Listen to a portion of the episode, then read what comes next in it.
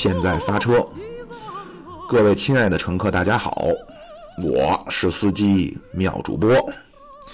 哎，一看这个题目啊，咱们接着聊啊，中苏这点事儿和苏联老大哥的爱恨情仇啊。呃，先简单的回顾一下刚才，不是，简单的回顾一下上一期啊说的内容。呃，上期呢主要说了一下苏联呀。这个对外政策的基本框架，就是在地理上啊，把苏联和周边的和这个外部势力啊，用这个缓冲带隔开啊，在周围在苏联的周边呢，设立这个缓冲带。具体他在战后二战后期呢，他想采取的政策叫做联合政府政策，并且苏联呢是希望和西方长期建立这种同盟的缓和的关系。呃，并且当时呢，像美国和英国呢，也是这样认为的，希望和苏联建立这种关系，啊，然后具体呢，到中国啊，苏联当时主要是和国民党政府打交道，啊，可不是 和咱们共产党政府，呃，以此来实现他在所谓远东吧，就是中国这个东亚这一片地区的外交战略。而且呢，苏联是为了他的国家利益、安全利益，呃，舍弃了咱们，就舍弃了具有同样意识形态的吧的中国共产党。啊，这个这个，然后呢，其实上期一个小时基本上说了就是这点事儿，然后最后简单的说了两句这个，呃。所谓外蒙怎么独立出去的啊？就是蒋介石在斯大林的手腕面前，最后顶不住压力啊，只能是签订了这个中苏友好条约，呃，以外蒙为代价，让斯大林承认他是中国唯一的合法政府，然后不去援助中国共产党，并且三个月从日本撤军啊，代价就是东北的一系列的利益，包括外蒙必须要独立出去。呃，这简单，咱继续说哈，就简单先再往前倒一下咱们国内这点事儿。呃，上一期也提了一句，就是三五年的这个共产国际的七大呀，这个开完会之后呢，林彪的哥哥林玉英就叫张浩啊，这个人，呃，带着共产国际的新精神啊，回到了中国，就咱们三五年召开了叫瓦窑堡会议，呃，所谓叫建立抗日民族的统一战线。对吧？然后三七年全面战抗战全面爆发，呃，国共双方也都是有所改变或者叫有让步吧。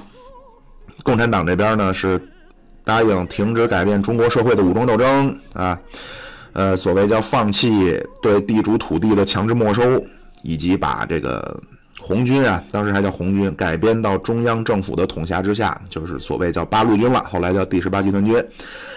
国民党这边呢，他允许共产党在几个城市设立联络办事处，并且可以在重庆呢出版《新华日报》，并且呢可以让共产党派代表参加国民参政会啊，这个就是所谓的叫国共二次合作，呃，蜜月期。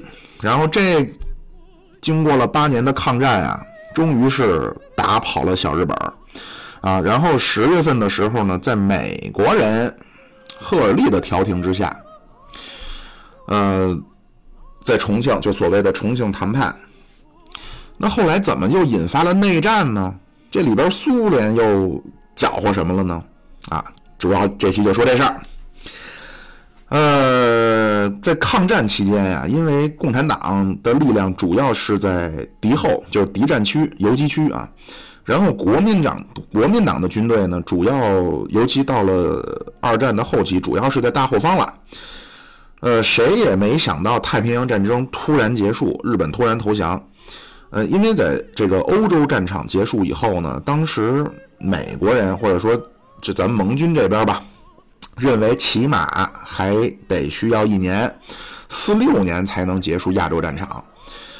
呃，但是由于这个原子弹和苏联出兵啊。就一下日本就投降了，所以也有 曾经有有一道这个猜的谜啊，叫日本投降打一位古人，有人说了是屈原呢屈服原子弹，有人说呀是苏武啊啊，是苏联的武力，但有一个答案深得我党的欢心，叫共工，哎，就是上古的一位水神还是火神啊。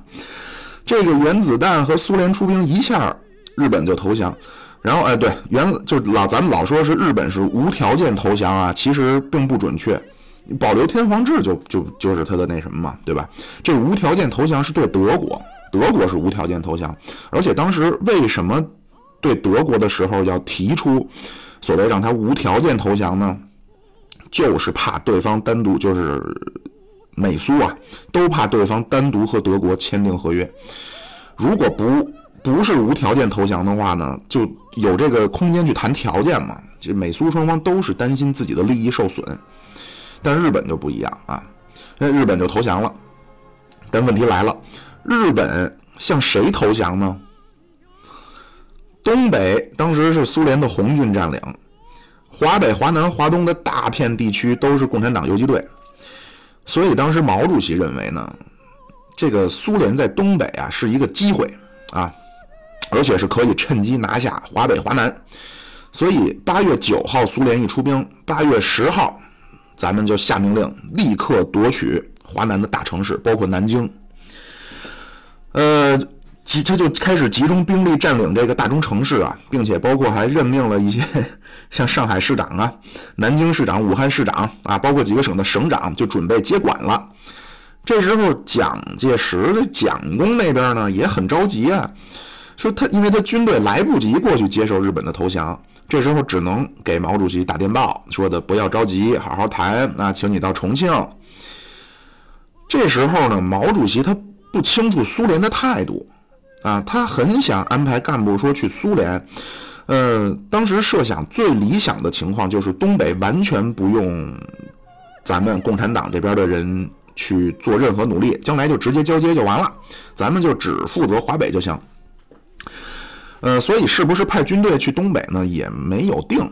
但是当时的方针啊，就是八月十二号、十三号的时候呢，咱们共产党这边的想法就是尽量在日本投降，就是在日本还没投，因为日本十五号投降的嘛，在十二、十三号的时候说，尽量在日本投降的时候能够拿下半壁江山，再跟蒋介石去谈判。呃，十五号的时候，毛主席就接到蒋介石电报啊。当时正好啊，这华中局在组织上海的武装起义，毛主席就说计划非常好，而且凡是有可能起义的地方都要组织起义，啊，就毛主席就尽量要夺取上海、南京这种大城市。但是就在部署的过程当中啊，二十号左右呢，接到了斯大林的电报，这就跟上就为什么上一期花里胡头说那那些东西啊，斯大林就您要听了上期就知道了，斯大林他是有联合政府政联合政府的这个。政策，斯大林嗯，就是说让咱们这边必须改变现在方针，不得动武，马上去重庆和蒋谈判。但是呢，这个这个电报是没有原件的啊，之前也一直没提。后来中苏恶化了，六零年北戴河会议的时候呢，这个是周总理说当时确实有确有这个电报啊，而且毛主席所谓叫斯大林不许我革命，革命成功又要搞南北朝啊。那周总理说这电报哪去？说这电报烧了。当然，确实也是在当时这个内战撤离延安的时候，确实烧了很多档案啊。刘少奇、刘主席、刘少奇呢也补充说，这个这个这封电报他看过啊，说是让这个中共改变战略方针。但是目前呢，俄罗斯那边的档案呢也没这个，但是就是在这个季米特洛夫的日记里边提到，就是他十八号是起草了这封电报。十九号拿给莫洛托夫啊，这些人不知道是谁，听上期去啊。拿给莫洛托夫，莫洛托夫看了以后呢，说拿给斯大林，所以说这电报应该不是假的。二十一号，马上咱们就是共产党这边的政策发生改变，毛主席开会讨论，最后没办法呢，必须要听斯大林的啊，因为如果苏联也不支持共产党的话，那。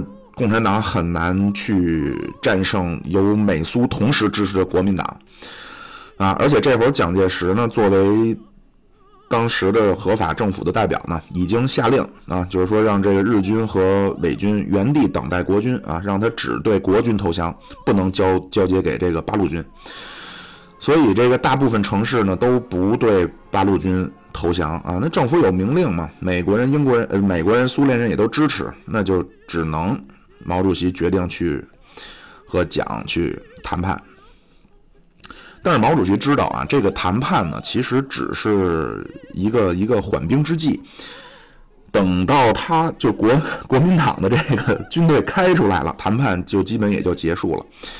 所以毛主席出发之前对部队都有非常明确的安排啊，你怎么去怎么去哪儿，怎么做什么。临走的时候他也说，就只有打得好才能谈得好啊，你们打得越好，我的谈判越顺利。呃，但是在战略上做了调整，之前呢的说法叫全面开花啊，但是临走的时候说变成叫全面收缩。嗯，原先是说连什么广东都想拿下啊，什么湖南、上海、江浙呀、华北、呃西北这都要拿下。现在呢，就是南面基本放弃了，只保留游击区，那主要精力放在华北和东北。呃，东北当时是最理想的这个战略根据地，因为一边是朝鲜，一边是苏联，一边是蒙古，下边的旅顺、大连还是苏战区。啊，所以当时的目标呢叫向北进攻，向南防御，把华北和东北作为根据地。这时候就关键就来了，就是苏联，就你东北，你共产党，中国共产党这边想要，那苏联他给吗？呃，其实，在很长一段时间呢，苏联就苏共啊和这咱们中国共产党当时是没有交流的，所以毛主席完全不知道苏联或者说。具体的说，就是斯大林是怎么想的啊？虽然说这个抗战期间，苏联大使馆也搬到了重庆，那周总理也经常和苏联大使交流，但是呢，苏联大使呢就也没有透任何的口风，就什么时候进攻对日本啊，什么时候进攻，什么时候签条约都不和咱们说。四五年六月的时候呢，周恩来还试图试探呀，说哎，外边疯传说斯大林夸蒋介石，说蒋介石爱国、大公无私，是英明领袖，这应该不是真的吧？那边也没有任何的反馈，在咱们这边，在共产党这边看来呢，就是苏联出兵东北以后啊，理应是把中把东北交给咱们的，那都是共产党兄弟嘛。嗯，而且当时这个中苏条约也没有公布，完全不了解的具体内容。呃，很多苏联的这个下层军官啊，也不了解情况，就是奉命占领。所以从八月初到九月初这不到一个月啊。非常的混乱，有的地方这个八路军和红军非常好啊，那山海关李运昌的部队和红军唱着国际歌一起攻打山海关，然后一路开向沈阳，啊，没想到到了沈阳那边的红军军官知道不能把这些东西交给共产党啊，连连火车都不让下啊，就是让这个在火车上待了一天一夜，让咱们的部队，苏联人最后说去研究一下处理的办法。咱们就觉得这都是共产党啊，这怎么会啊？然后最后交涉的结果就是说，在沈阳的周边驻扎啊，然后因为都是共产党，象征性了开了几个日本的军需库啊，而且这个当时八路军去东北的时候啊，衣冠不整，武器不全，也看着也不像军队，拿着就有拿着枪的，有拿着大刀片的，还有拿着木头棍子的。啊，这苏联红军一看到，就跟想象中的友军这完全不一样啊！嗯，这个这个，其实八路军也有哈，但是蒋介石呢就给一点儿，就咱就说这装备啊，当然蒋介石他不希望给你发展这么大的编制，就给你一点儿，他要限制八路军的人数嘛。但是后来咱们这边发展部队啊，那就所以就没有像没有统一制式的军装和武器嘛。据说当时还有这个在东北还有被苏联人当成土匪要缴械的啊，呃，这唱国际歌就李运昌这唱国际歌，据说就是双方就认不出来，然后呢怎么办呀？这只能唱一唱国际歌才知道有是友军啊，然后就反正那个阶段特别乱，在这沈阳的军队拿到了日本的武器呀、皮鞋呀，马上就打电报说你什什么都不用带，这边什么都有。然后山东的过来的部队跨海啊，到辽宁，真的就什么都没带，把武器都留给地方，就这个山东，就是说留着打游击战嘛。结果到了以后什么都没有，因为苏联的政策是不能给八路军仓库都不开放，一个印刷机都不给，啊，就总之吧，这个八月份到九月份非常的乱啊。一方面也都是共产党亲兄弟。呃，有的是误会，不知道没认出来；还有的呢是确实是因为了解斯大林的政策，就大城市不能让共产党进，不能让咱们进。九月十五号，九月中了啊，这个马林诺夫斯基，这个他当时在东北主事儿，这个东北战场的总指挥啊叫华西列夫斯基元帅啊，他们他下属了三个方面军，从远东、伯利和内蒙三个方向。进军这个当时所谓叫伪满洲了，就是东北。但是在东北当时实际掌握权力的就是马林诺夫斯基，后来是国防部长，还出了大事儿了啊！他当时 因为苏联当时这个 搞掉了赫鲁晓夫嘛，他当时说要劝咱们要搞掉毛主席啊，给咱们这边吓死了。哎，这个马林诺夫斯基呢，他派了一个人啊，跟着咱们这边的联络员到了延安啊。到延安以后呢，因为毛主席不在，谈判去嘛。就跟刘刘少奇就说说明情况，啊，就是说我们那边签署了协议了，东北必须得交给国民党，不能交给你们啊。这个如果你们在大城市必须得退出去，但是周边可以给你们啊。总之就是我们军队不到的地方你们可以去啊，也别指望苏联给太多的这种援助啊，甚至私底下说就就是。能给的我们肯定都尽量给啊，这个内蒙啊什么一定要尽量占，不能给国民党。这么着是刘少奇当时确立了一个新的方针。毛主席临走的时候是说全面占领东北、华北，建立自治政府，好和蒋谈判嘛。当时聊完这些之后改了，叫让开大路，占领两乡啊。呃，沈阳、长春、哈尔滨这个中东路的主要干线大城市都至少。二十公里以外啊，让开二十公里。呃，在这个过程中呢，斯大林还是要达成苏联在东北站住脚的目标啊。他其实并不在乎把东北是交给国民党还是共产党，只要苏联能把东北作为苏联的这个实际的控制区啊，就是苏联的势力范围，那斯大林就可以接受。呃，在东北抗联，这说起来早了啊，被日本剿灭以后啊，就你像这杨靖宇、金日成当时都是这里边。呃，斯大林呢就成立了一个国际旅，对外呢号称叫八十八步兵旅。当时金日成就是这八十八步兵旅里边的一个营长。然后二战后呢，这个后期要说要和日本开战啊，这个旅长周保中啊就给斯大林写信，因为原来都是共产党嘛。呃，他就说这抗战期间呀，就和延安这边消息不通畅了，联系不上啊，说看能不能，呃，在这个进入东北的时候呢，和咱们这边联系起来。但是斯大林不允许，说你只能跟随苏军行动啊。当然，一一方面确实是苏军确实是需要当面的呃当地的向导啊，他不了解情况。另一方面呢，他他其实也非常担心这些人和。咱们这边的关系这么密切，将来不好处理，所以斯大林就索性解散了这个八十八旅，他把这些干部全都编入苏联红军了。原来这个周保中这个设想呢，就是通过八十八旅和咱们这边建立联系，占领东北的计划，也就没法实现了。但是后来斯大林发现呢，和国民党谈判非常困难啊，这里边呢还得利用共产党作为筹码。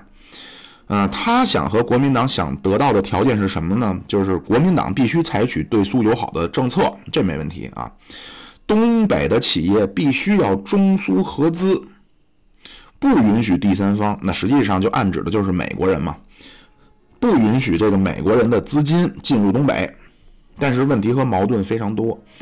第一，蒋介石不相信承诺，呃，就是要他要把军队派到东北去。啊，而且呢，他是在这派东北去的过程中呢，是靠美国人帮忙运兵。苏联非常不希望美国的势力能进入东北，但是呢，又没有理由拒绝，因为人家就说我是借用啊，租用啊，啊，我租用美军的船只啊。这时候，斯大林呢就开始借用共产党啊，比如蒋介石要在秦皇岛登陆，马上就让共产党去进攻秦皇岛，就说那你就来不了，我们就打起来了，啊。总之就是利用共产党吧，尽量推迟延误国民党。更重要的，国民党身后的美国的势力进入东北。呃，四五年底呢，他就是想用共产党力量让蒋介石让步，那答应经济上的这种所谓的合作的条件吧。但是到十二月份呢，蒋看和苏联人没法弄呢，他就直接去找美国了。美国就给苏联人施压呀，就说咱们说好的把政权给国民党，只承认国民党是合法政府，你怎么还和共产党纠缠不清的呢？呃，对于斯大林来说呢，他的基本方针前面也说了哈，就是和美国合作，所以他不想在这种具体的问题上去刺激美国人。而且东北当时说好的叫门户开放，就谁都能来，所以他也没没没办法。十二月份莫斯科外长会议啊，这当时美苏就说说好了，双方共同撤军，都不管中国了。呃，苏联呢就跟蒋介石说说，我们已经研究好了，我们就把东北都交给你了，马上我们就撤了。但是对于国民党来说呢，现在撤军啊，他军队过不去，那不就都让共产党占了吗？所以他说能不能推迟撤军啊？哎，斯大林笑得恨不得那个嘴都咧到耳朵根子去了。那好啊，那就推迟吧。那本来原定的，当最早说好的是三个月撤军嘛。日本八月份投降，就十一月撤军，结果拖拖拖拖到十二月份，那说再推迟三个月，那就变成说四六年二月份撤军。在这个过程中，咱们蒋公的态度就越来越强硬，因为他的军队距离东北越来越近。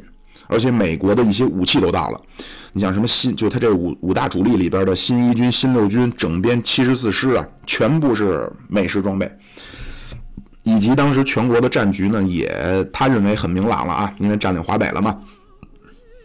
但是斯大林那边就手里边没什么底牌了，他能做的就是快速的搬走一些机器设备呗。就是后来联合国还调查团啊调查这个，说当时苏联带走了。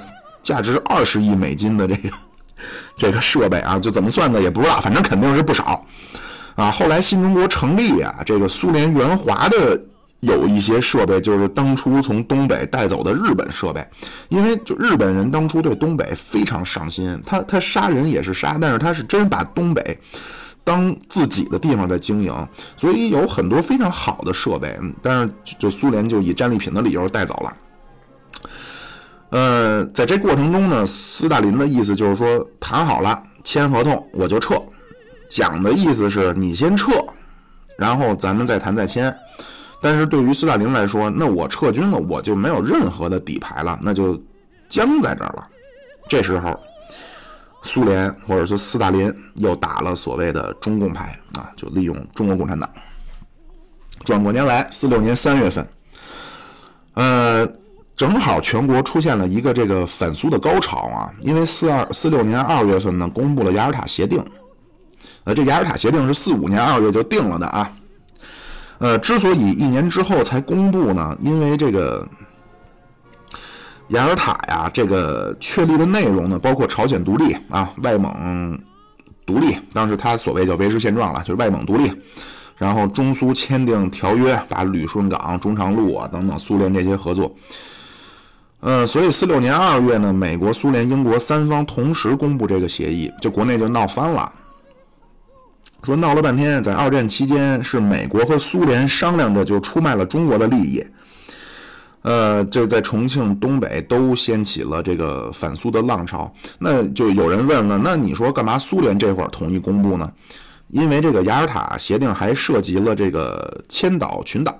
那就是所谓这个萨哈林岛啊，苏联的萨哈林岛，就是说雅尔塔里边规定说这个千岛群岛归苏联，但是具体的呢，日本不接受啊，就到现在不是日本和俄罗斯都老谈这个所谓北方四岛的问题嘛？当时斯大林就是想把这件事呢，所谓叫合法化啊，就对这个占领千岛群岛呢比较有利，但是他没想到呢，中国他在中国的形象就变得比较尴尬了。啊，再加上一些事件嘛，比如一个叫这个张申夫啊，这个人被被被暗杀了。这是一个美国毕业的工程师，呃，他呢当时是国民党经济部东北行营的一个副处长啊，他爸爸是徐世昌的顾问幕僚。呃，四六年在旅顺被暗杀了，然后国民党说是共产党干的，共产党说是国民党干的，然后苏联人就马林诺夫斯基呢说是国民党买通土匪干的，所以。当时从苏联驻军到苏联外交部的判断就是说，国民党不可能采取友好的态度啊，所以这时候呢就改变策略让共产党尽快接管啊。他呢，冠冕堂皇的是会告诉国民党说：“哎，我们可要撤军了啊！撤军的时候，我们可会通知你哦。”但是他对共产党这边都是把非常具体的安排，甚至于这种密密码啊，就这个这个发报码，都会告诉咱们。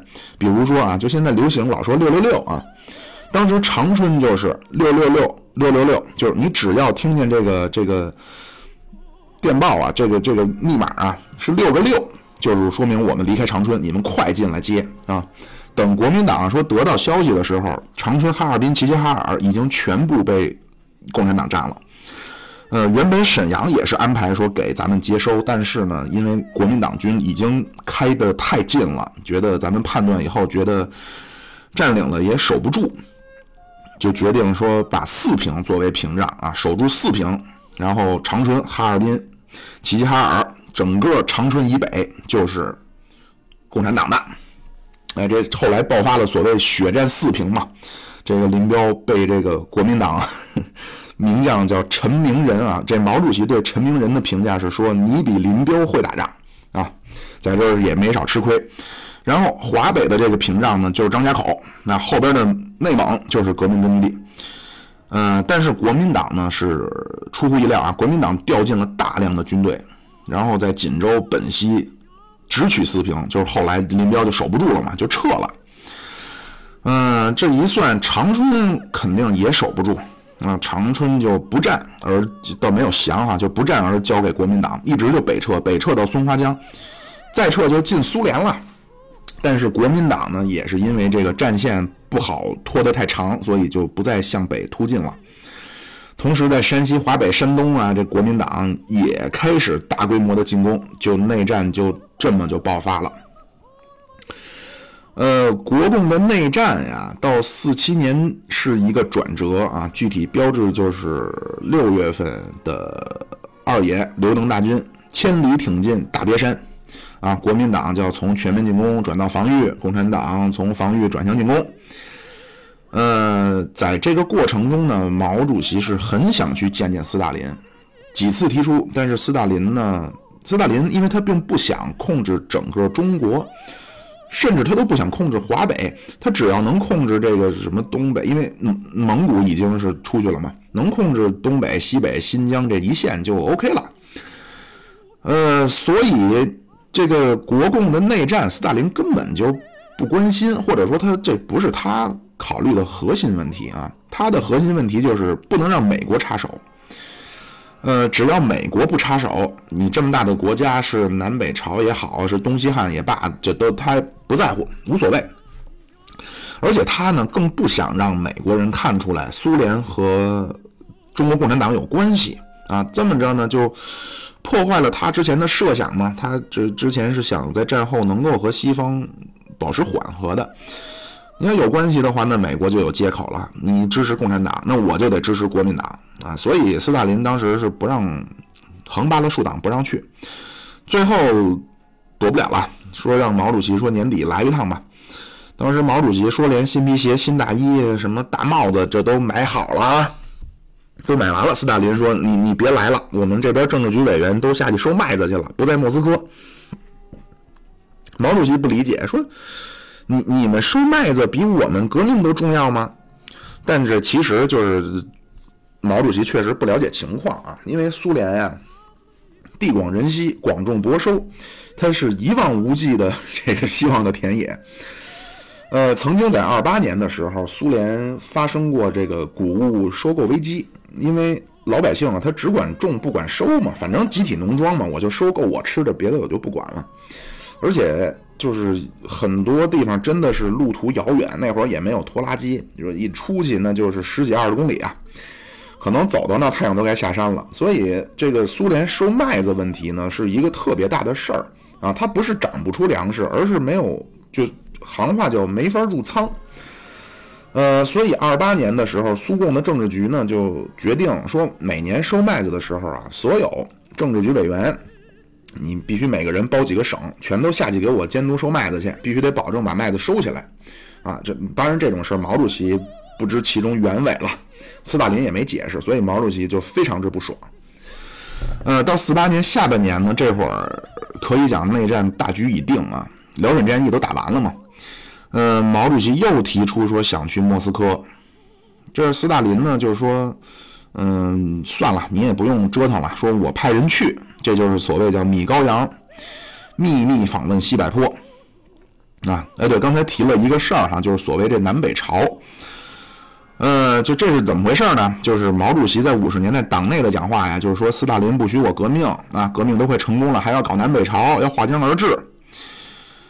呃，斯大林他不可能只，因为这南北朝是一中国历史的典故，对吧？这个到目前呢也没有找到一个证据说斯大林说过这个话，但是呢，斯大林肯定是有这个意图啊，就是苏联当时应该是希望。国共划江而治，形成这个对峙。哎，他为什么说要划江而治呢？他当时的心态啊，就他是希望共产党去和谈啊，他特别害怕，就是美国人说：“哎，你你们谈都不谈，你非要打，就落人口实嘛，就不想给美国人惹了。”而且呢，他确实是害怕美国出兵干涉啊。当时就是。已经到长江边了嘛？三大战役结束就筹划过江了。他非常害怕这个咱们这边的这解放军啊，一旦过江，美国就不再忍让了。如果美国出兵，那苏联是不是出兵？呃，后来同意这个，就这这后来后后话啊，就同意志愿军就朝鲜战争过江的时候，斯大林就也嘱咐你千万得小心美国人干预啊。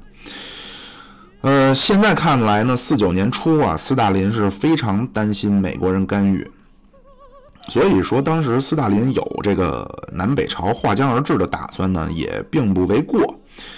啊，毛主席写诗嘛，叫“宜将胜勇追穷寇，不可沽名学霸王”，就是不能给蒋介石任何机会啊，绝对不能手软，必须打死。就内战的问题啊，就是关于这过程呢。前面也没详细说，我在这儿呢也并不是太想详细说哈，但是我说一些小小的想法。呃，应该说在初期啊，你这个四六年的是四六年又调停，就马歇尔又调停过一次啊。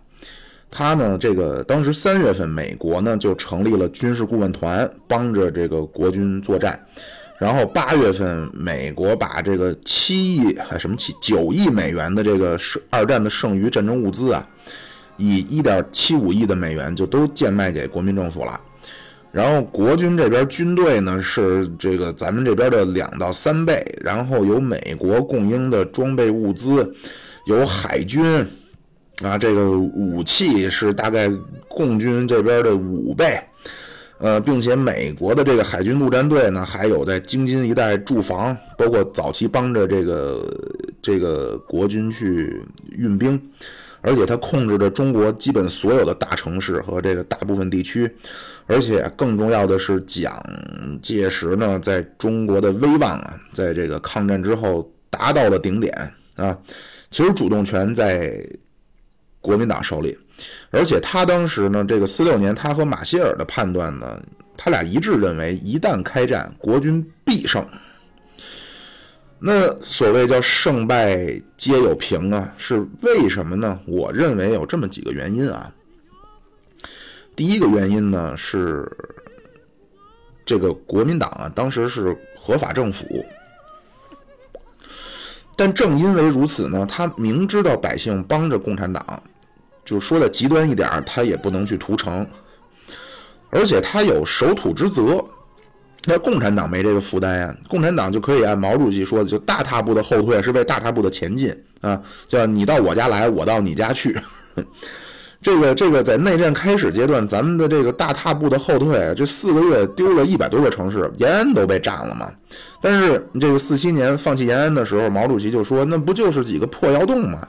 吃掉一座空城有什么关系？目的是要打击敌人的军队，啊！但是随着国军的这个占的地呢越来越多，他的劣势就越来越明显啊！你这个共产党军队是想打哪儿就打哪儿，国民党这边反而是在战略上陷入绝对被动，他的局部上永远是在少打多。几百万的大军一口一口就被吃掉了。啊，这个四八年啊，这个蒋啊，准备集中重兵啊，在这个陇海县啊和粟裕就正面刚一票。呃，但是粟裕不跟你打正面嘛，他集中三个纵，咱们当时叫纵队了，其实就是军，就猛攻。当时只有一个师把守的开封，开封失守。但是开封是河南的省会啊，这省长当时就找这个蒋介石哭诉啊，你得帮我收复啊。那就蒋介石只能派这个邱清泉啊，当时他率领的这第五军五大主力之一去收复开封。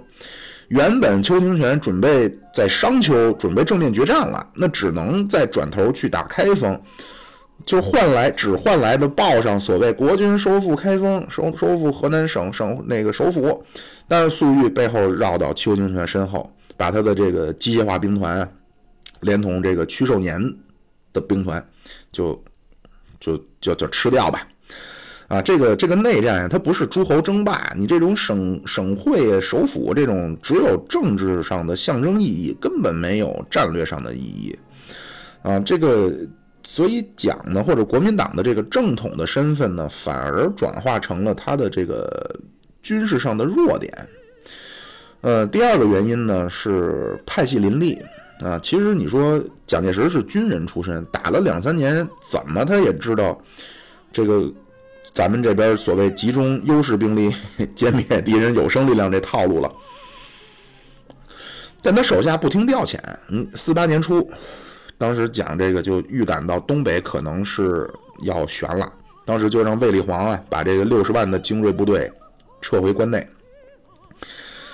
呃，当当然没有嘛，这都被歼灭。后来卫立煌要被歼灭的时候呢，蒋介石觉得说的，他就让傅作义也放弃北平。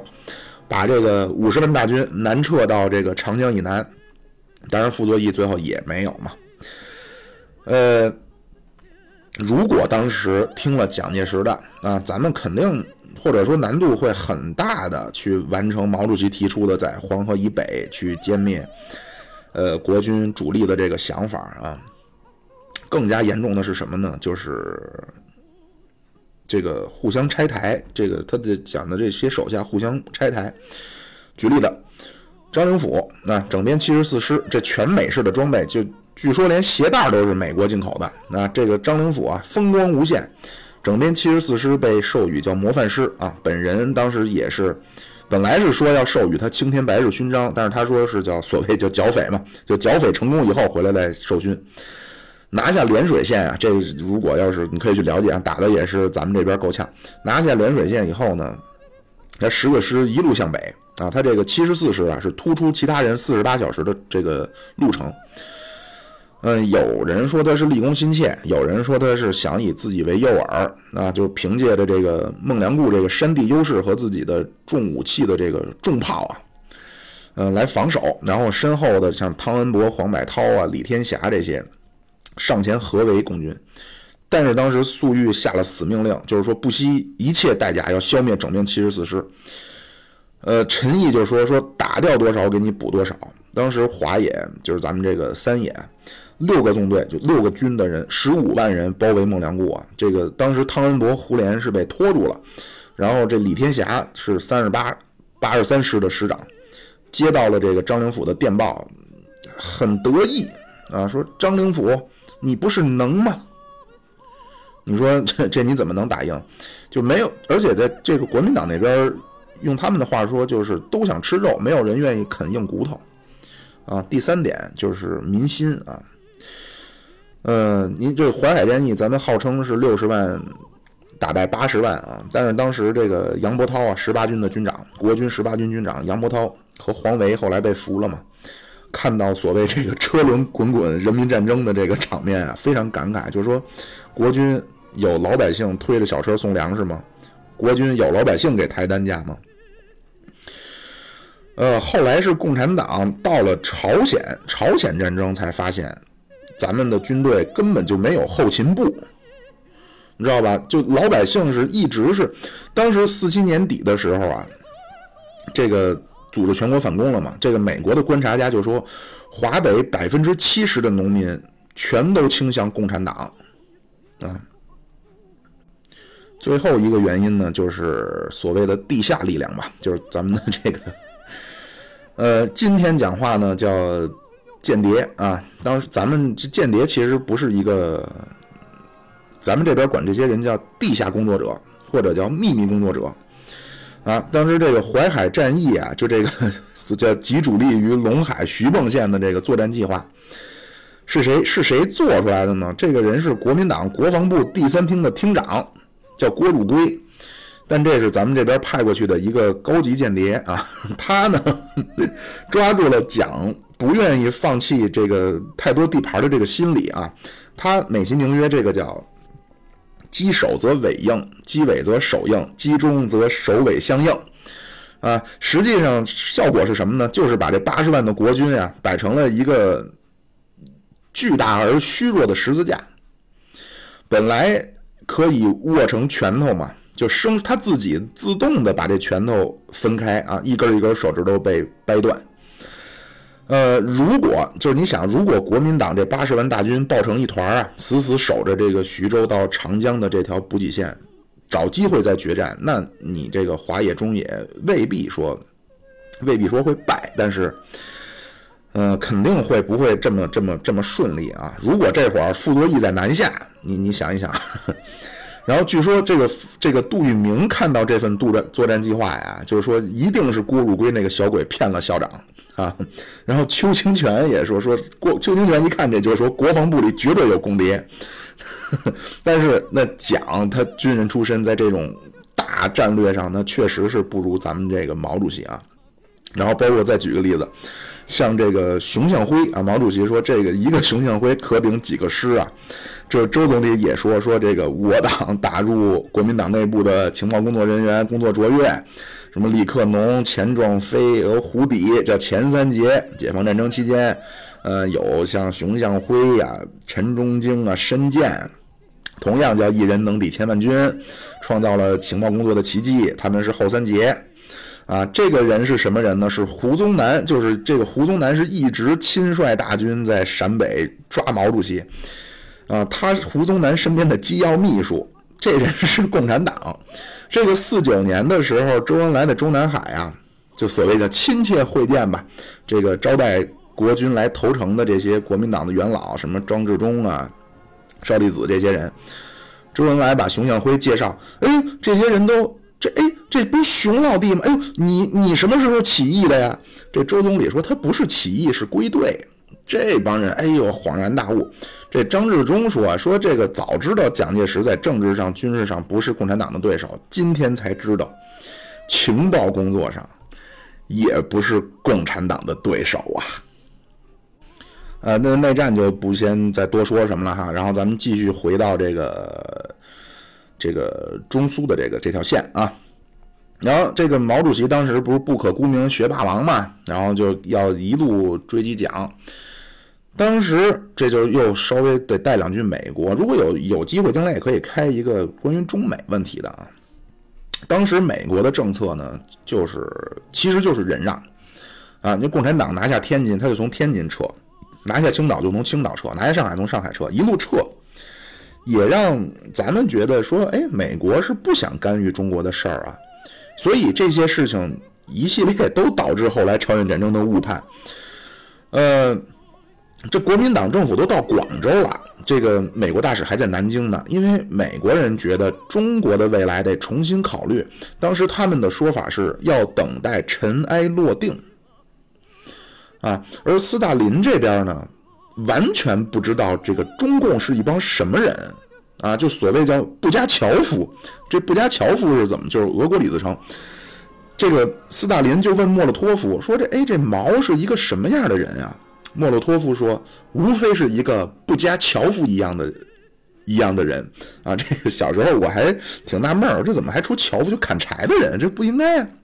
这个布加乔夫是俄国的一个农民领袖啊，这个当时他们就说毛是一个，其实就是一个农民领袖。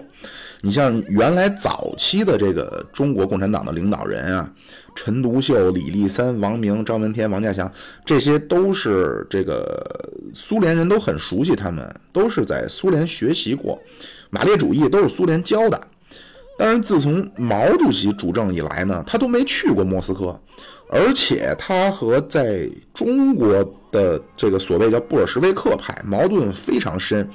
上一期咱们也说了，这季米特洛夫经常接到王明的告状啊，特别是到了这个这个皖南事变，毛 毛主席就急了，因为国民党四处打压共产党，就不能和国民党合作了。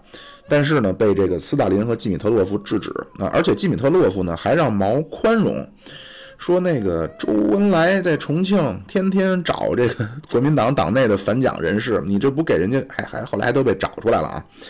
就都被发现了，说那你这不是给人家口实吗？当时毛主席也没办法。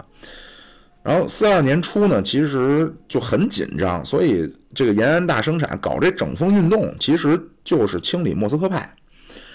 啊，这个呢也让斯大林非常起疑，就将来毛主席就就中国这边中国共产党要搞什么，怎么搞，是否跟着苏联走，都摸不准。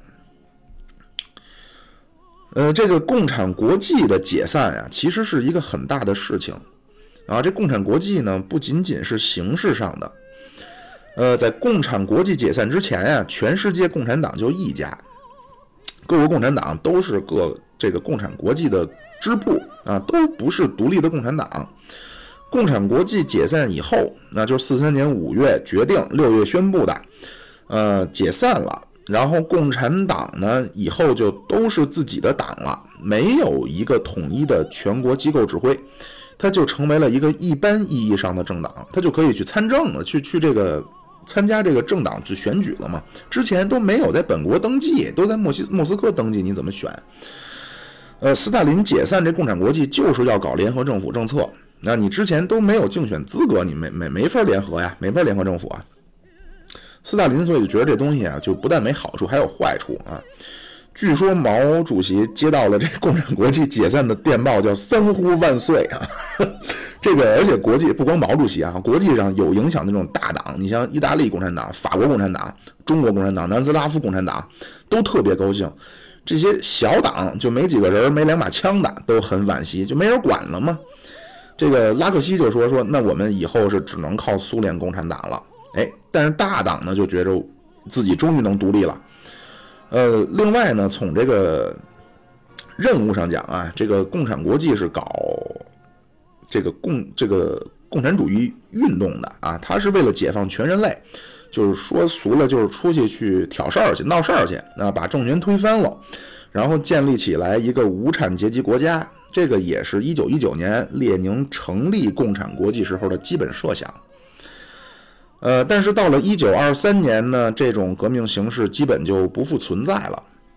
你看他进攻波兰失败啊，匈牙利的革命被镇压，呃，德国的水兵起义也失败了，所以列宁就觉得没指望了，得收缩。但是他这个想法呢，因为他当时已经中风了，就不能主事儿了，所以就留给这个托洛斯基和斯大林两个人去去。就有这种路线上的分歧了。托洛斯基呢，这种典型的知识分子啊，他是按照马克思主义前进，就认为目前只是形势不好啊，应该是偃旗息鼓、卧薪尝管、长胆、韬光养晦，继续筹备世界革命。早晚这世界革命还是要像马克思预言的那样，还是要爆发的。但是斯大林非常现实，他觉得不可能了，所以他提出叫一国社会主义。马克思说，包括恩格斯在这个《共产主义原理》里边说呀，说共产主义革命需要在世界主要国家爆发啊，不能在一个国家。你革命胜利就没国家了嘛，工人无祖国嘛。你你就苏联这名字啊，你就你看不出任何地域概念，也看不出任何民族符号。啊，这个斯大林说说一国可以建设社会主义，从逻辑上说，这就不符合马克思主义。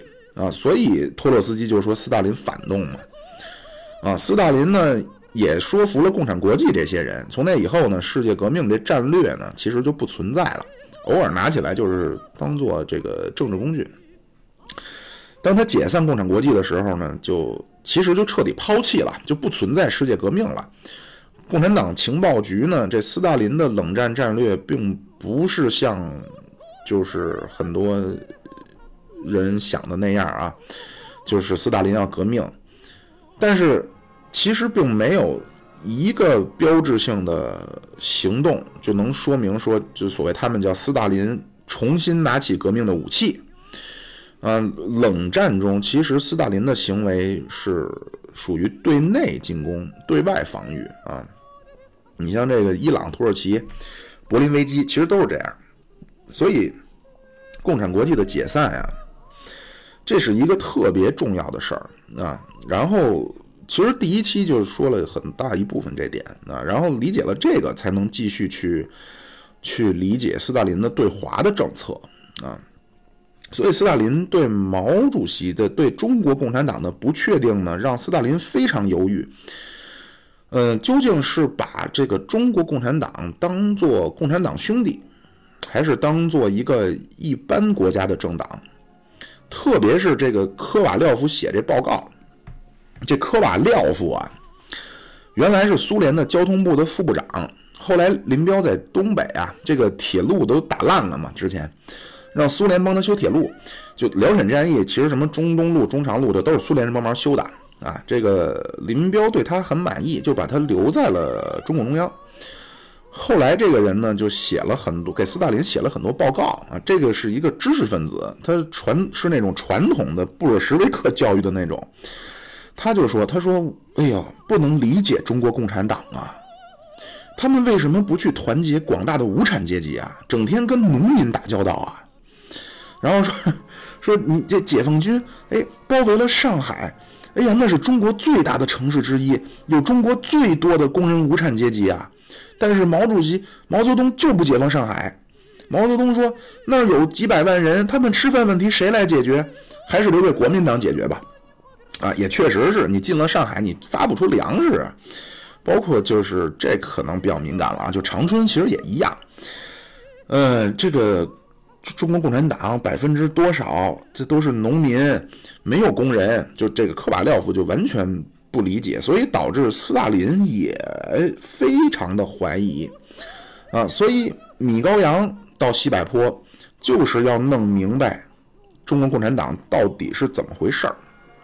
从这个一月底啊，一月应该三十一号到二月的四号、五号吧，待了大概一周啊，和这个毛主席、周总理。刘少奇主席和任弼时谈话呀，然后毛主席呢就反复的跟他讲中国共产党的历史怎么受压迫吧，然后左倾错误，右倾错误，然后刘主席啊、周总理都跟米高扬说说中国将来是一定要搞社会主义，一定要走苏联的道路。后来也具体都聊到双方聊到怎么去苏联去帮助中国了。啊，这个米高扬的报告呢，就非常倾向中国共产党了。它里边就下结论说，中国共产党是马克思主义的队伍啊，毛泽东也是马克思主义者。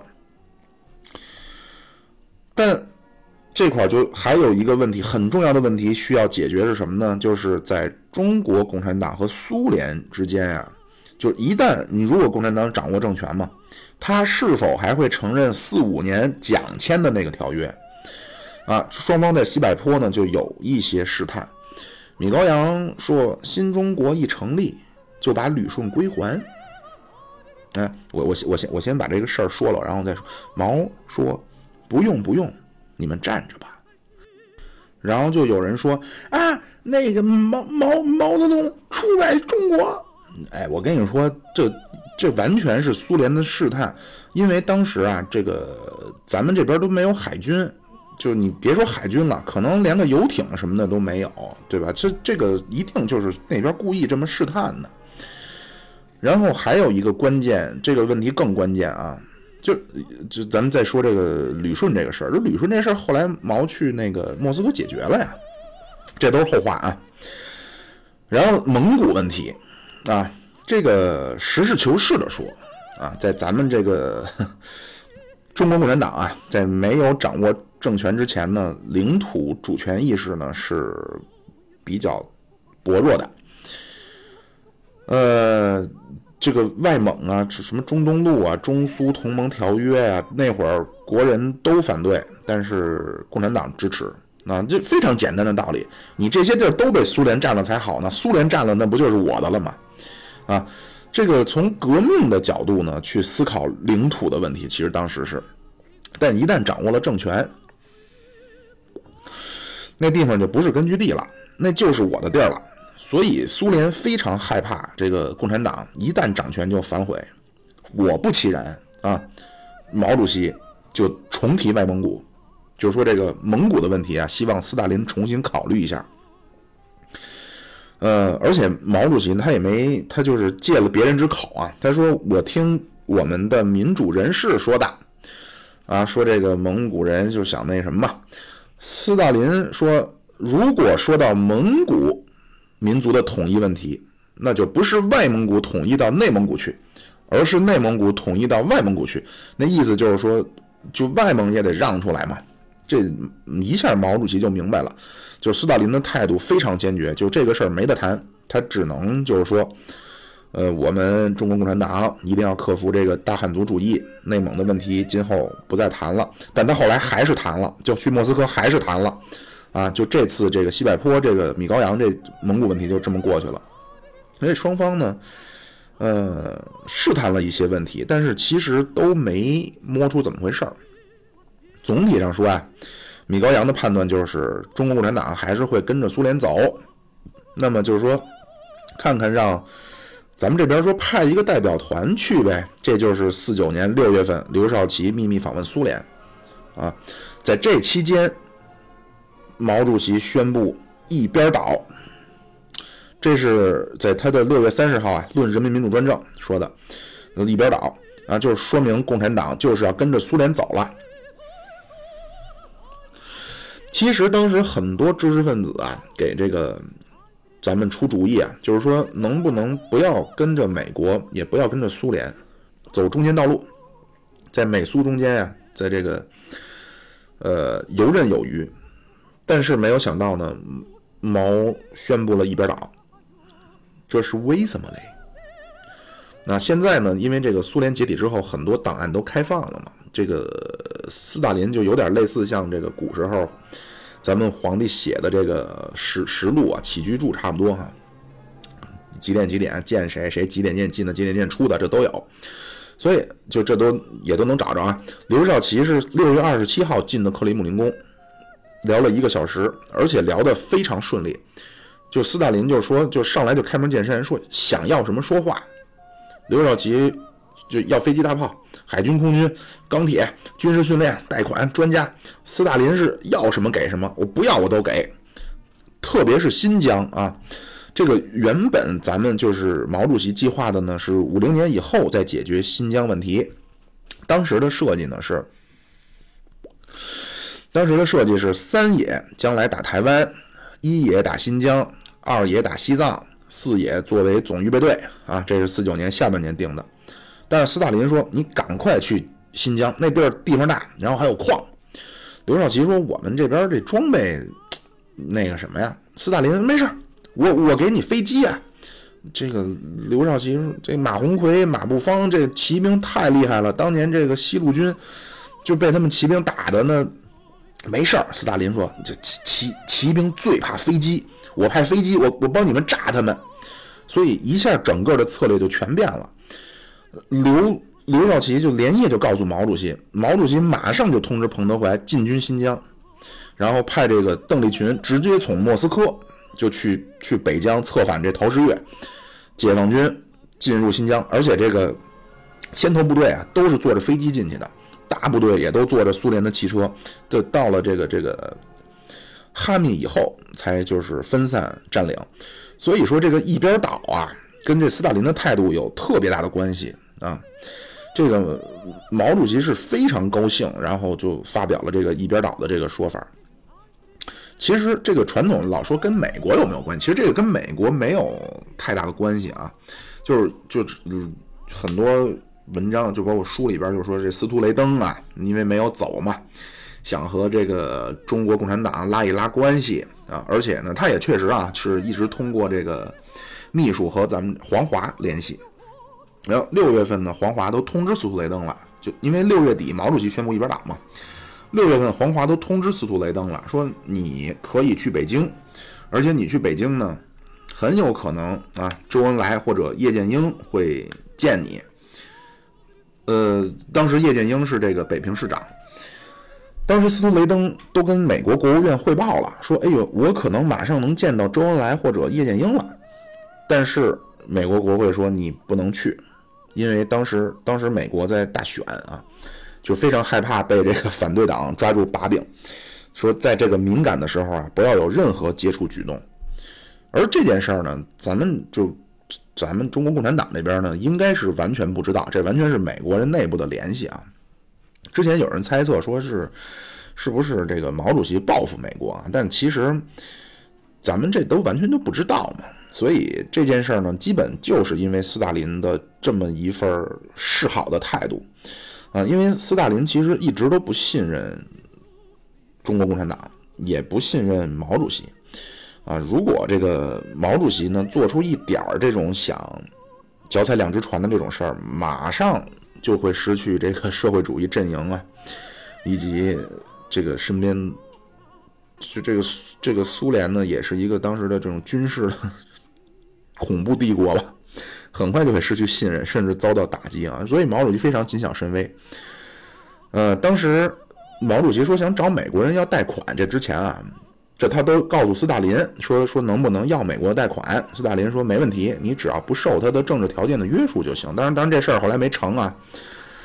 呃，当时而且这个当时定了政策嘛，当时这咱们已经开会都定好了，就是拿到政权以后也让民主党派参与。但是呢，毛跟斯大林就是说这写信，就是说我要把所有的民主党派都赶下台，要向苏联学习。斯大林说。为什么要这样啊？说那个民主党派、民族资产阶级那都是有贡献，为什么要赶下台啊？我我不同意。哎，毛主席回复说说，哎，我们其实就是按你说的这么准备的啊。当然，这个有可能是就是毛在试探啊，就有这可能，因为之前咱们都开会定好了嘛。总之吧，就是说在这个四九年就刚共和国刚成立的这个时候呢，嗯，毛主席和斯大林的这个关系啊。非常的微妙啊，双方其实既不了解，更谈不上信任。就在这种情况之下，毛主席去了莫斯科。哎呀，原本啊是计划一期，就是一个小时说到这儿，结果用了两期，但是也挺好。嗯，这么着就能凑数了啊。那个今天就先聊到这儿。然后预知毛主席在莫斯科又发生了什么啊？又跟斯大林两个人如何如何斗法的啊？您可以关注一下我们的节目。那当然，我们这个节目还主要是以聊天为主啊。呃，关注一下我们的节目，现在发车啊，在这个喜马拉雅、荔枝 FM、蜻蜓 FM 都有啊。您可以看我们那个节目前边带着编号，为什么带编号？就是因为。你比如突然发现，哎，怎么六十一突然跳到六十三了？六十二去哪儿了？那应该就是在这平台上被删了啊。你可以去别的平台上找一找。然后也欢迎您关注一下我们的微信公众号，就叫“现在发车”，上边会有一些节目内容的更新，以及许久没有更新的主播的照片啊。这个节目内容，尤其是这种三个平台都给删了的，像聊的这种话题啊，基本上存活的几率不大。但是我会在那上面发一下，如果您要感兴趣，可以私聊我，我把录音发给您，永不消失的点播。